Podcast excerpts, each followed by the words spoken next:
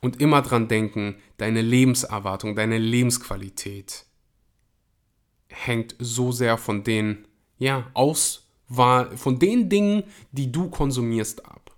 Wie du lebst, wie du schläfst, wie du isst, hat einen riesengroßen Einfluss auf dein körperliches Wohlbefinden.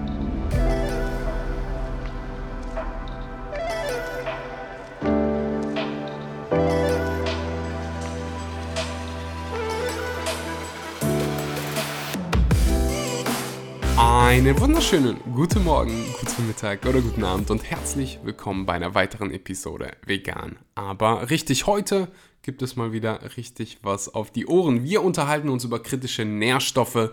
Egal ob du vegan bist oder dich mischköstlich ernährst, du wirst heute definitiv sehr viel Interessantes lernen und bevor es losgeht, will ich wie immer einmal ganz kurz Danke sagen. Danke an dich dafür, dass du dir mal wieder die Zeit genommen hast, mal wieder die Zeit in das Wichtigste in, dein, in deinem Leben quasi investierst, nämlich deine eigene Gesundheit. So, kritische Nährstoffe. Wir haben schon ganz oft über das Thema hier auf dem Podcast gesprochen. Erinnerst du dich noch daran, welche kritischen Nährstoffe es in der veganen Ernährung gibt. Ich gebe dir mal eben drei Sekunden Zeit nachzudenken. Hast du es rausbekommen? Vitamin B12, Vitamin D, Jod, die Fettsäure, DHA und dann äh, gibt es noch so ein paar weitere, aber das sind so die wirklich, wirklich kritischen Zink, EPA, Selen kommen dann danach. Ähm, kannst du gerne zurückgehen, wenn du mehr darüber lernen willst, über die kritischen Nährstoffe in der veganen Ernährung. Dann gibt es dazu mit Sicherheit irgendwo eine Episode, bin ich mir ganz, ganz sicher. Ganz wichtig an dieser Stelle, kritische Nährstoffe gibt es in jeder Ernährungsweise. Ob vegan, mischköstlich, Keto oder Paleo. In jeder Ernährungsweise gibt es kritische Nährstoffe. Du kannst dich vegan ernähren und alle deine Nährstoffe abdecken und du kannst dich vegan ernähren und wenn du es nicht planst, wenn du nur Mangos und Toastbrot isst, dann deckst du natürlich nicht alle deine Nährstoffe ab. Und genauso ist es in einer mischköstlichen Ernährungsweise, wenn du dich ausgewogen ernährst, pflanzenbasiert ernährst, dann kannst du alle deine Nährstoffe abdecken. Und wenn du es mischköstlich nicht gut planst und das macht der Durchschnittsdeutsche äh, nicht, also der Durchschnittsdeutsche hat einige kritische Nährstoffe in seiner Diät. Da kommen wir gleich zu, zu der Studie, die wir auswerten. Und ähm, ja, das war mir wichtig an dieser Stelle, dass alle das hier verstehen, dass es kritische Nährstoffe in jeder Ernährungsweise gibt. So, kommen wir zur eigentliche zu der, zur eigentlichen Studie, zu der, zu der Studie, über die es geht. Die Studie heißt die nationale Verzehrstudie, die nationale Verzehrstudie 2 war in vielen Bereichen eine besondere Studie. Allein der Umfang mit ca. 20.000 Teilnehmern, das ist eine Menge, in 500 Studienzentren über ganz Deutschland verteilt war eine noch nie praktizierte organisatorische Leistung aller Beteiligten. Der Beginn der Arbeit im November 2003 wurde durch die Stellenbesetzung der Projektkoordination mit Frau Dr. Braubach markiert. Nach und nach wurden die Stellen mit unterschiedlichen Arbeitsschwerpunkten besetzt. Die Projektstellen waren zeitlich befristet, so dass eine hohe Fluktuation nicht ausblieb. Alle Mitarbeiterinnen und Mitarbeiter, die zum Gelingen dieses einmaligen Projektes beigetragen haben, werden in alphabetischer Reihenfolge hier aufgeführt. Ich werde die Namen jetzt hier nicht alle vorlesen. Ich verlinke die Studie unten in der Podcast-Beschreibung. Ähm, wichtig hier einfach mal zu verstehen. Ähm, das Ganze wurde mit 20.000 Teilnehmern in 500 Studienzentren ähm, über ganz Deutschland verteilt. Das heißt, wir können uns einen guten Überblick verschaffen über die Ernährungsweise der Deutschen. Bevor wir uns über die Nährstoffe unterhalten und nachschauen, welche Nährstoffe denn wirklich kritisch sind, will ich hier ein paar andere Kernaussagen mal aufführen, die ja quasi aus der Studie herausgekommen sind. So, in Deutschland sind 66% der Männer und 50,6% der Frauen übergewichtig oder adipös. Das heißt, ähm, ein Body Mass Index über 25. Das ist eine Menge. Das ist ja, mehr als die Hälfte, wie du dir vermutlich selbst ausrechnen kannst. Jeder fünfte Bundesbürger ist adipös, das heißt, hat einen BMI über 30. 20%, 20,5% der Männer, 21,2% der Frauen. Auch das ist eine Menge und ein riesengroßes Problem.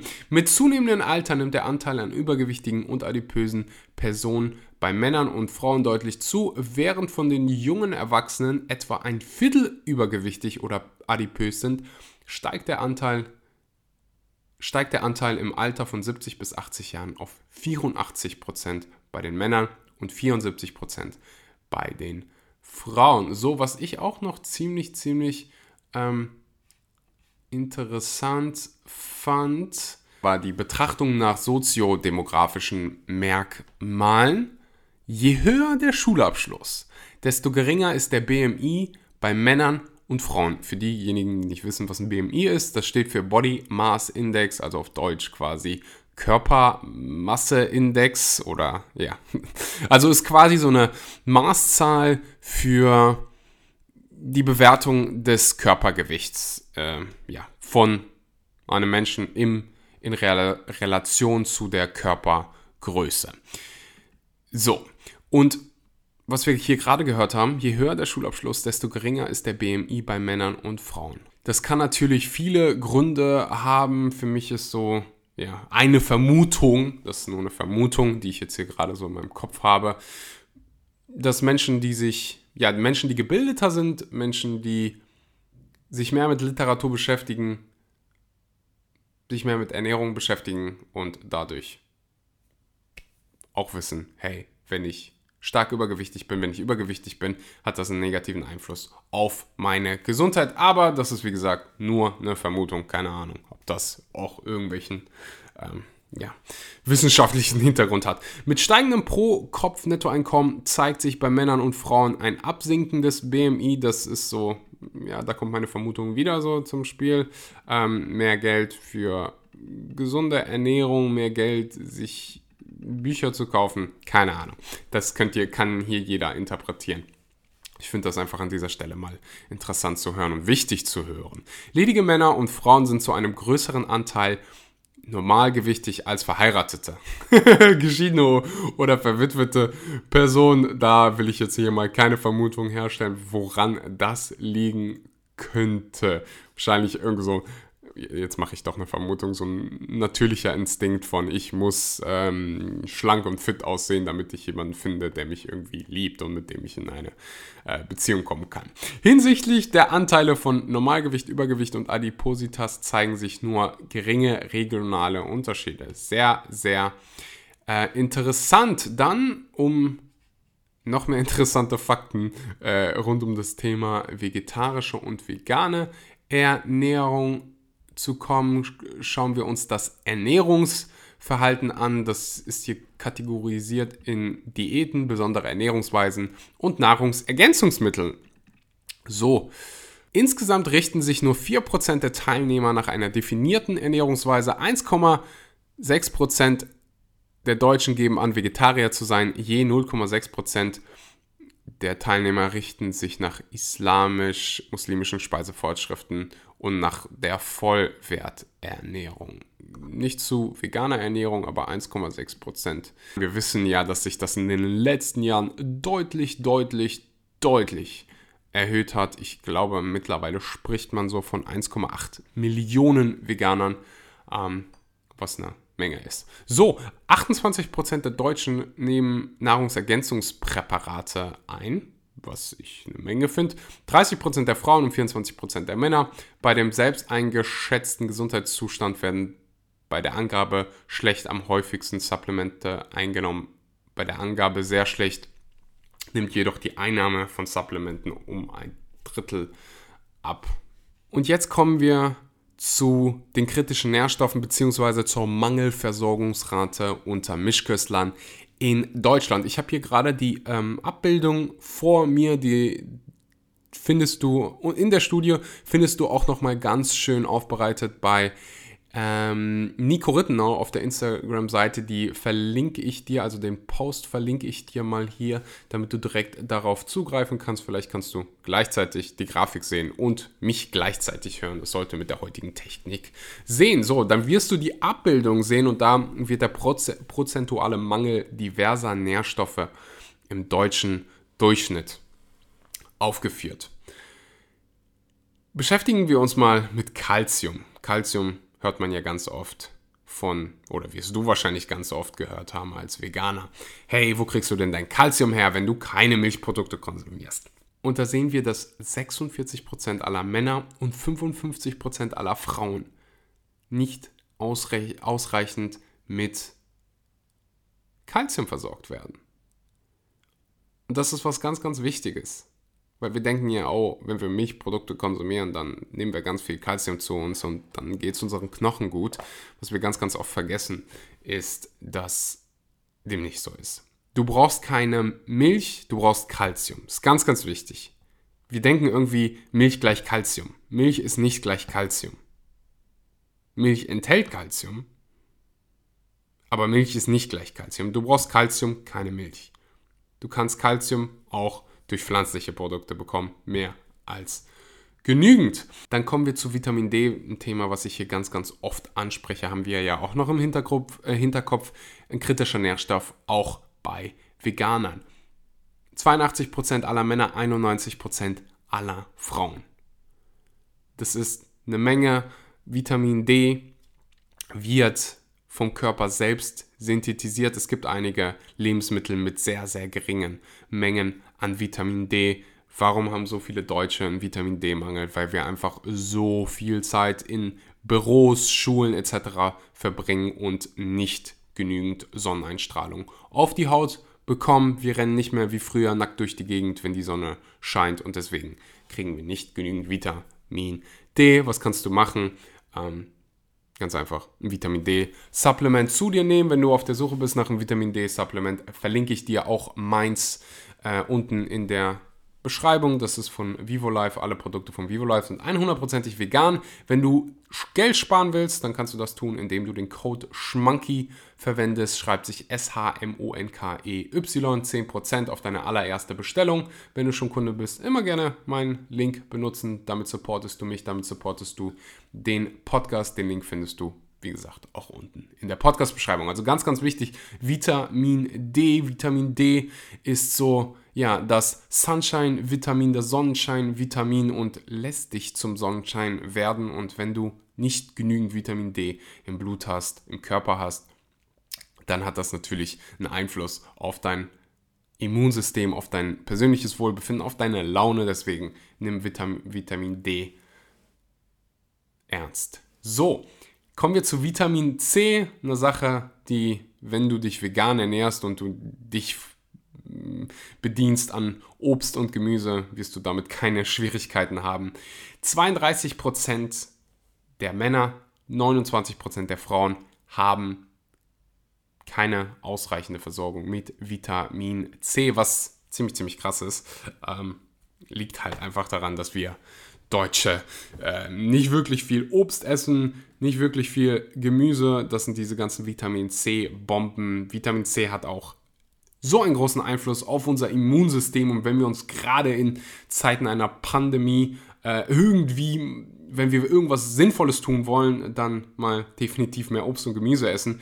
Da steckt nämlich eine Menge Vitamin C drin, was gut für unser Immunsystem ist.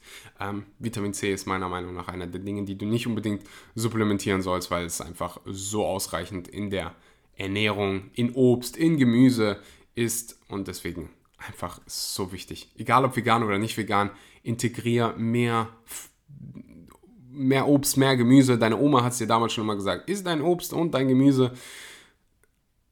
So, dann kommen wir zu Folat oder auch Folsäure, ich hoffe, ich spreche es hier richtig aus. Dann kommen wir zu Folat bzw. Äh, Folsäure, ich hoffe, ich spreche es richtig aus. Vitamin B9 ist äh, einfacher, also alles dasselbe. Ähm, sehr, sehr interessant, was wir hier gleich sehen werden oder was du hier gleich siehst. 79% aller Männer, 86% aller Frauen. Und das haben wir, oder das habe ich hoffentlich schon mal hier irgendwie in dem Podcast beleuchtet. Folsäure ist einer, ja, einer der kritischen Nährstoffe, mal definitiv in der westlichen Durchschnittskost und kann deutlich, deutlich, deutlich besser mit einer veganen Ernährung, die gut geplant ist, die vollwertig ist, besser zugeführt werden. Ähm, so ein paar Lieferanten von Vitamin B9 oder Folsäure sind die folgenden. Hefe, Weizenkeime, Kichererbsen, Grünkohl, Linsen, Spinat, Feldsalat, Kidneybohnen, Brokkoli etc. pp. Also wenn du dich vegan gut geplant ernährst, dann wirst du all diese Dinge e-, essen, dann wirst du äh, Gemüse essen, dann wirst du Hülsenfrüchte essen, dann wirst du Vollkornprodukte essen, dann wirst du Nüsse und Samen essen und dann ist Folsäure für dich kein Problem. Für die meisten Mischköstler ist es das nächste Mal, wenn dich jemand fragt, wo kriegst du denn dein Vitamin B12 her, dann beantwortest du das ganz lieb. Und dann fragst du, wo kriegst du eigentlich dein Vitamin B9 her, beziehungsweise deine, deine Folsäure. So, dann kommen wir zu Eisen und da werden die Männer hier gar nicht aufgeführt. Die scheinen genügend Eisen zu bekommen. Frauen werden mit 58% aufgeführt, was eine Menge ist. Dann findest du Vitamin E, ein Vitamin, was für die meisten Veganer kein Problem ist, findest du in ganz vielen verschiedenen Nüssen, Samen, findest du auch in pflanzlichen Ölen. Ähm, 49% der Frauen und 48% der Männer kriegen nicht davon. Und dann, jetzt kommt das Finale,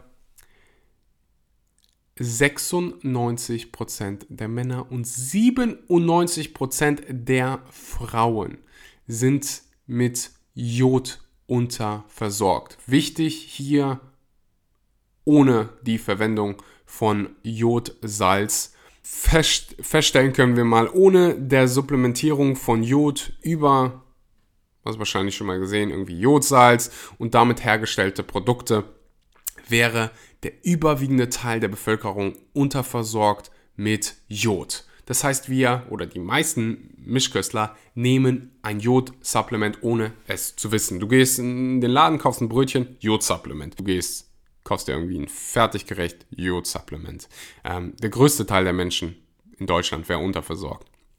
Wenn damit ja, nicht supplementiert wenn man damit nicht supplementieren würde und die meisten sind trotzdem unterversorgt, obwohl es dieses Supplement gibt. Ganze Episode mal über Jod gemacht, könnt ihr euch gerne anhören. So, was lernen wir davon? Wir lernen, dass es in jeder Ernährungsweise kritische Nährstoffe gibt, dass Mischköstler sich auf einige Dinge ähm, konzentrieren dürfen, das ist mal definitiv Vitamin D. Das kannst du bekämpfen, indem du ja ein Supplement nimmst. Mehr Hülsenfrüchte essen, mehr Nüsse und Samen. Da kannst du einige Dinge mit abdecken. Da hast du das Vitamin B9-Problem. Ähm, Calcium ist natürlich in diesen Hülsenfrüchten, Nüssen und Samen, Kerne ganz vertreten. Und dann definitiv schauen, hey, was kann ich hier mit meinem Jod machen? Ähm, ich würde hier die die sicherste Variante ist einfach ein Jod-Supplement zu nehmen. Und was hier in der Studie quasi in der Auswertung geschrieben wird, fand ich eigentlich ganz, ganz schön und das passt so zu dem, was ich gerade gesagt habe. Ein hoher Verzehr von Obst und Gemüse sowie ein geringer Verzehr von Fleisch, Wurstwaren und Süßwaren, Limonaden werden als Indikatoren zur gesundheitlichen Bewertung der Lebensmittelauswahl gesehen. Also was wir jeder hier, was jeder hier machen kann, machen sollte, falls du gesund leben willst, mehr Obst, mehr Gemüse. Das wirst du immer wieder hören von Fachgesellschaften. Obst, Gemüse, weniger tierische Produkte. Und immer dran denken, deine Lebenserwartung, deine Lebensqualität hängt so sehr von den ja, aus war von den Dingen, die du konsumierst, ab. Wie du lebst, wie du schläfst, wie du isst, hat einen riesengroßen Einfluss auf dein körperliches Wohlbefinden. Ich sage hier nicht jedem, oder es ist quasi deine Wahl, was du isst, solange du keinen dafür umbringst. So ist meiner Meinung. Also mir ist Jacke wie Hose, ob du dich nur von Zucker ernähren willst, solange du keinen umbringst. So, so, solange habe ich, ist deine Wahl. Ich wünsche mir einfach nur, dass, ja, oder ich glaube fest daran, dass jeder von uns glücklich sein will und so lange leben, so lange gesund leben wollen, wie nur möglich. Das ist der größte Teil dieses Pod, dieser Podcast-Zuhörer. Für den größten Teil stimmt das hier. Und deswegen, ja, lade ich dich gerne dazu ein, mehr Obst, mehr Gemüse zu essen. Egal ob vegan oder nicht vegan. Teil die Episode gerne mit einem Nicht-Veganer. Ähm, die meisten, die den Podcast hier hören, sind vermutlich vegan. Ich weiß es ehrlich gesagt nicht. Ich glaube, es so Hälfte, Hälfte.